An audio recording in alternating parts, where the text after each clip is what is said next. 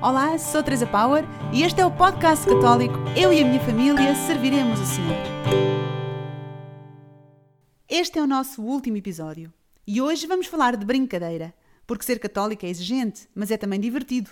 E se os nossos filhos crescerem com memórias divertidas da celebração do mistério de Deus, se os nossos filhos associarem a fé católica não apenas a orações e liturgia, mas a jogos, sobremesas especiais e piqueniques, eles não vão querer abandonar esta fé por nada deste mundo. Quando chegar a sua vez de formar uma família, irão sentir um enorme orgulho em transmitir fielmente o que aprenderam e que tanta brincadeira trouxe à sua infância e juventude. As ideias que vou hoje partilhar convosco são as que estão bem testadas na nossa casa, mas claro que não esgotam a infinita variedade de propostas que cada família pode pôr em prática e que estão acessíveis um pouco por toda a internet. O que hoje vos vou falar está disponível no nosso sítio famíliasdecaná.pt e sintam-se encorajados a fazer vossas as nossas propostas e a partilhar connosco outras que o Senhor vos inspire. Será para nós uma imensa alegria. Começamos. Hora de oração familiar. Depois de lidas as leituras da missa do dia, e se o tempo permite, uma ou duas vezes por semana, perguntamos: que versículo destas leituras em particular vos falou ao coração? Um versículo do Salmo, da história do Antigo Testamento, uma palavra de Jesus, talvez. Copiamos o versículo escolhido para um pequeno cartão e lançamo-lo na arca do tesouro, um pequeno baú de madeira à entrada da casa. Enchemos a nossa arca de escritura dia após dia e de vez em quando, ao sair ou ao entrar, ao levantar ou ao deitar, com pé do Deuteronômio 6, 6, abrimos a arca e tiramos um cartão à sorte. Será a palavra de Deus especialmente para nós naquele momento. Se quisermos brincar um pouco, aproveitemos uma tarde de sol para saltar a corda no jardim. Quem sabe até com o grupo da catequese no adro da igreja. Duas pessoas dão a corda e as outras saltam à vez. Antes de saltar, é preciso retirar da arca do tesouro um cartão bíblico e memorizá-lo. Depois recitamos-lo de cor, três vezes seguidas, enquanto saltamos. É um jogo fantástico que arranca gargalhadas a pequenos e grandes. E vale a pena ver como os mais velhos ensinam os mais novos a saltar a corda, revisitando a sua infância ao mesmo tempo que revisitam os lugares bíblicos da sua arca do tesouro. Durante o Advento, construímos em família a árvore de Jessé. É uma atividade muito comum nos Estados Unidos, que nós descobrimos através de blogs de famílias católicas americanas e trouxemos para Portugal há uns anos. Entretanto, eu escrevi um livro que se chama precisamente A Árvore de Jessé, para que todas as famílias portuguesas possam fazer a sua em casa. E de que se trata, afinal? Em cada dia do Advento é-nos proposta uma leitura muito simples de um texto do Antigo Testamento do Gênesis aos Profetas, um texto que já contém, em promessa, o mistério de Cristo.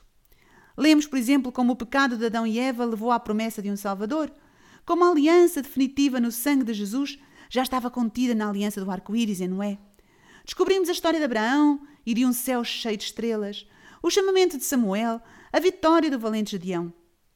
A cada história corresponde um símbolo, um desenho colorido que penduramos na árvore de Natal. É esta mesma árvore natal que, dia após dia, se transforma, por assim dizer, na árvore genealógica de Jesus, porque conta a história dos seus antepassados, desde os primeiros homens. Ora, como a Bíblia nos diz que Jesus era descendente de David, filho de Jessé, esta árvore genealógica fica conhecida por árvore de Jessé. Percorrer a Bíblia inteira em curtas histórias durante o Advento é uma ótima forma de preparar o Natal. E não há criança que não fique fascinada com o jogo simples de escutar a história, descobrir entre todos os símbolos recortados e guardados numa caixa o símbolo correspondente e enfeitar com ele a árvore natal. Quando depois chega a hora de desmontar a árvore, podemos fazer o jogo inverso, igualmente divertido, se o soubermos converter num desafio no tempo de oração. Pegando num símbolo ao acaso e antes de deitar na caixa para o guardar, perguntamos: Alguém se lembra da história desta imagem? Veremos como as crianças se recordam de tantas passagens bíblicas que talvez nem nós próprios conhecêssemos até há pouco tempo. E a propósito do Natal, uma das nossas atividades preferidas na noite de Natal é o alto de Natal. Depois da ceia, começamos a oração familiar, que neste dia 24 é diferente de todas as outras. Os mais novos correm a procurar trajes adequados por entre as fantasias de carnaval que guardamos de ano para ano e os trapos e trapinhos que vamos reunindo. Eu tomo a Bíblia e marco cuidadosamente os relatos do nascimento de Jesus, primeiro no Evangelho de São Lucas, depois no de São Mateus. Por fim, estamos prontos. O pai inicia a oração familiar, em nome do Pai, do Filho e do Espírito Santo, e a representação da Natividade começa. Quem nunca fez uma representação destas em família pode achar que é muito complicado e por isso nunca se atrever a fazê-la. Mas representar a Natividade em noite de Natal não é uma peça de teatro, é uma oração e das mais belas que podemos fazer. De facto, basta que o leitor leia o texto do Evangelho de seguida, sem adaptações, mas o faça devagar, com espaços livres entre cada episódio, e que os membros da família se vão organizando para representar, de improviso, ao som do texto, as várias personagens. Se a família é grande, ou se está reunida a família alargada, com avós, tios e primos, então não faltam mesmo personagens. É uma festa ver São José puxar o burrito por onde se encavalita Nossa Senhora grávida a caminho de Belém. O burrito costuma ser o pai cá em casa, por ser o mais forte, e Nossa Senhora esconde sob as roupas o seu mais belo nenuco. À medida que leio, surgem os anjos, os pastores e até um pequeno tamborino com o seu tambor de brincar. Depois, já na leitura de São Mateus, surgem os magos, carregados de presentes. Vamos cantando pelo meio, porque há cânticos de Natal para todos os momentos. A noite é longa, não há pressa, podemos cantar quando quisermos.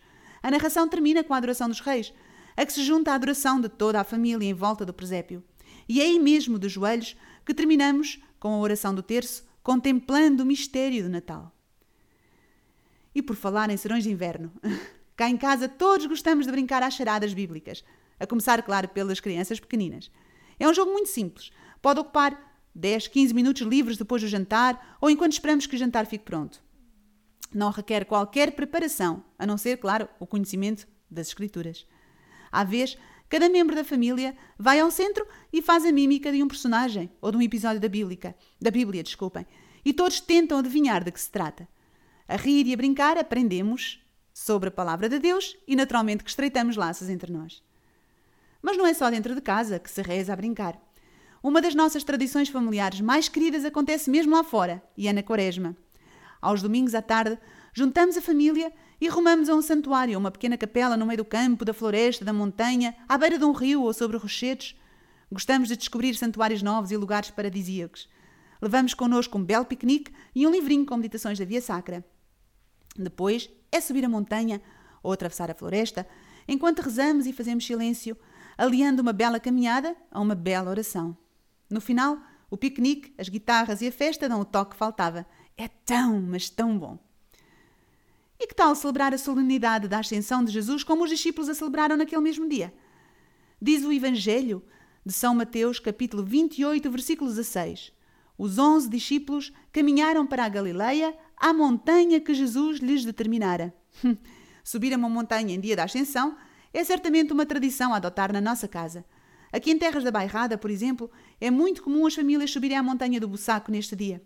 Em tempo pascal, todas as desculpas são boas para celebrar. Para terminar o tempo pascal, temos a grandiosa solenidade do Pentecostes. Acendamos uma fogueira no jardim, se o tivermos. Nós gostamos de acender o fogo no carrinho de mão, ou então na churrasqueira, e fazer a nossa oração da noite à sua volta, com as leituras da vigília de Pentecostes. Experimentem ler, à volta do lume, a descrição da teofania do Sinai. Livro do Êxodo, capítulo 19, versículos 16 a 19. Diz assim: Ao amanhecer do terceiro dia houve trovões e relâmpagos. Uma espessa nuvem cobria a montanha e ouviu-se um fortíssimo som de trombeta. O monte Sinai todo ele fumegava, porque o Senhor descera sobre ele no meio do fogo. O fumo subia como de uma fornalha e toda a montanha tremia violentamente. É de facto uma experiência diferente a leitura que acompanhamos com os nossos cinco sentidos. Nem pequenos nem grandes se esquecem. Acreditem, esta fica mesmo marcada na memória de todos. Outra leitura belíssima que gostamos de visualizar desta forma é a da aliança com Abraão. Em Gênesis, capítulo 15, versículo 5, diz assim: Ergue os olhos para o céu e conta as estrelas, se as puderes contar, diz o Senhor. Se a noite estiver límpida, nós gostamos de obedecer de imediato. E esta palavra leva-nos lá fora, embrulhados em mantas e cascóis, pois a minha experiência diz-me que esta leitura costuma aparecer à semana no tempo frio. Vamos ao jardim e contemplamos as estrelas, enquanto conversamos sobre a audácia de Abraão, sobre o som da voz de Deus, sobre o mistério desta fé, fé que atravessa milénios, como a luz das constelações que vamos identificando. Na Quinta-feira Santa, é uma ótima ideia reconstituir uma ceia hebraica, com borrego e ervas aromáticas, pão ázimo e azeite para molhar, acompanhando as leituras da instituição da Eucaristia. Há roteiros disponíveis na internet e o dia assim solenizado fica na memória de todos, através dos cinco sentidos, da visão ao paladar, para que nunca esqueçamos. Podemos incluir o lava-pés em família, antes da ceia. É uma experiência muito forte ver o marido a lavar os pés à esposa, os pais aos filhos e vice-versa. Por entre gargalhadas e cócegas fica a ternura, a emoção, a reconciliação. Quando na igreja o sacerdote lavar os pés a 12 pessoas da Assembleia, o impacto em nós será certamente diferente. Mas em qualquer altura do ano, e não apenas no tríduo pascal, podemos fazer aquilo a que nós cá em casa chamamos um jantar bíblico. Não se trata de reconstituição da última ceia, mas antes de pôr a nossa criatividade culinária ao serviço dos nossos conhecimentos bíblicos e de brincar com ambos. Tudo pode ser transformado em jogo. Por exemplo, nós desafiamos todos os membros da família a procurar uma passagem das Escrituras relacionadas com alimento, qualquer uma, para apresentar durante o jantar. Há quem se esmere a valer e memorize uma passagem inteira, ou então decida fazer um cartaz colorido com os versículos que escolheu.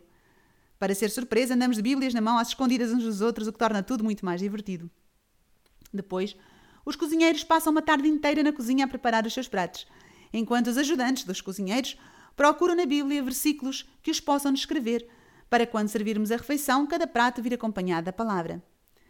Por exemplo, no nosso último jantar bíblico, nós comemos vitela e ao lado da travessa escrevemos a legenda do pai do filho pródigo em Lucas 15, versículo 23. Trazei um vitelo gordo e matai-o. Assámos maçãs que servimos acompanhadas deste versículo do Cântico dos Cânticos, capítulo 2, versículo 5. Confortai-me com maçãs, porque desfaleço de amor. Servimos água viva numa bilha de barro e colámos o letreiro: Dá-me de beber. Essa frase com que Jesus saudou a samaritana em João 4, versículo 7. Pão ázimo, acompanhado do versículo do Êxodo, capítulo 12, versículo 15. Durante sete dias comereis pães ázimos. E muitas outras iguarias. As possibilidades são inúmeras e a pesquisa na internet é já por si uma ótima catequese. Num dos nossos jantares bíblicos, o Niall foi o primeiro a apresentar uma passagem das Escrituras. Trouxe para a mesa uma travessa com morangos cobertos com chocolate e mostrou-a bem alto, a taça, e depois leu: Podes comer do fruto de todas as árvores do jardim, mas não comas o da árvore do conhecimento do bem e do mal, porque no dia em que o comeres morrerás. É a passagem do Gênesis, capítulo 2, versículos 16 e 17. Então Niall disse: Esta travessa simboliza a árvore proibida. Boa sorte, meninos! Eu só queria que vocês vissem o olhar da aflição dos mais pequeninos. A Sara até chorou. E só parou quando lhe prometemos que no final da refeição podia comer os morangos, sim, que o pai estava só a brincar. Mas acho que nem ela nem ninguém esqueceu a lição. À boa maneira judaica, comemos no chão da sala nesse dia, rodeados de velinhas, e comemos sem talheres com as mãos, metendo a carne no pão. Aproveitem, meninos, costumo eu dizer. É fantástico. Asseguro-vos que ninguém esquecerá nem a refeição, nem as passagens bíblicas, nem, sobretudo, a paz, alegria, o aconchego familiar desta experiência. Outra grande oportunidade de celebrar em família de uma forma que ativa todos os nossos sentidos corporais e espirituais são os dias dos santos. Festejemos os santos, os nossos irmãos na fé. Comecemos com os santos padroeiros, a partir dos nomes de cada membro da família, e celebremos os santos que vão sendo propostos pela Igreja, os recém-canonizados. A vida dos santos é o que de mais inspirador temos na nossa caminhada na fé. Contemos as suas histórias ao serão durante a oração familiar. Procuremos filmes e documentários sobre as suas vidas, que possamos ver todos juntos. Há sugestões de culinária sobre os pratos típicos dos vários santos, desde a família Martin, que pertenceu a Santa Teresinha, até João Paulo II. Enquanto cozinhamos ou enquanto comemos o que eles comiam, partilhemos as histórias das suas vidas. E cheguei ao magnífico dia de todos os santos. Em vez de vestirmos as crianças de bruxas e feiticeiros, como manda o Halloween, honremos os nossos santos e os nossos filhos e vistamos-los antes como os seus santos padroeiros ou como os seus santos preferidos. Cá em casa a festa é sempre grande, com os mais novos trajados a rigor. E se os queremos ver dar gargalhadas de puro contentamento, é vestirmos-nos nós também a rigor. Levemos esta festa para os grupos de catequese, para todas as paróquias, e deixemos que os meninos vão vestidos de santos para a missa deste belíssimo dia. Um pouco por todo o mundo, esta celebração já está a conquistar os católicos. Chamam-lhe Holy Winds, o que significa a santidade vence e que joga com a sonoridade da palavra Halloween. Restituamos à, sol à solenidade de todos os santos a beleza que lhe pertence. Chegamos assim a brincar? Ao fim do nosso podcast, eu e a minha família serviremos o Senhor. Foi um enorme prazer partilhar convosco este caminho. Espero que tenha sido um prazer para vocês tão grande como foi para mim. Rezo para que cada vez mais famílias católicas se lancem nesta aventura de transformar as suas casas em pequenas igrejas domésticas, como fizeram os primeiros cristãos, como fazem os santos. Rezem também por mim e pela minha família. Partilhem com os vossos amigos os vossos movimentos, as vossas paróquias. Deem-nos o vosso feedback. Contem-nos as vossas histórias bíblicas. E digamos juntos, com fé e alegria, eu e a minha família serviremos o Senhor. Amém.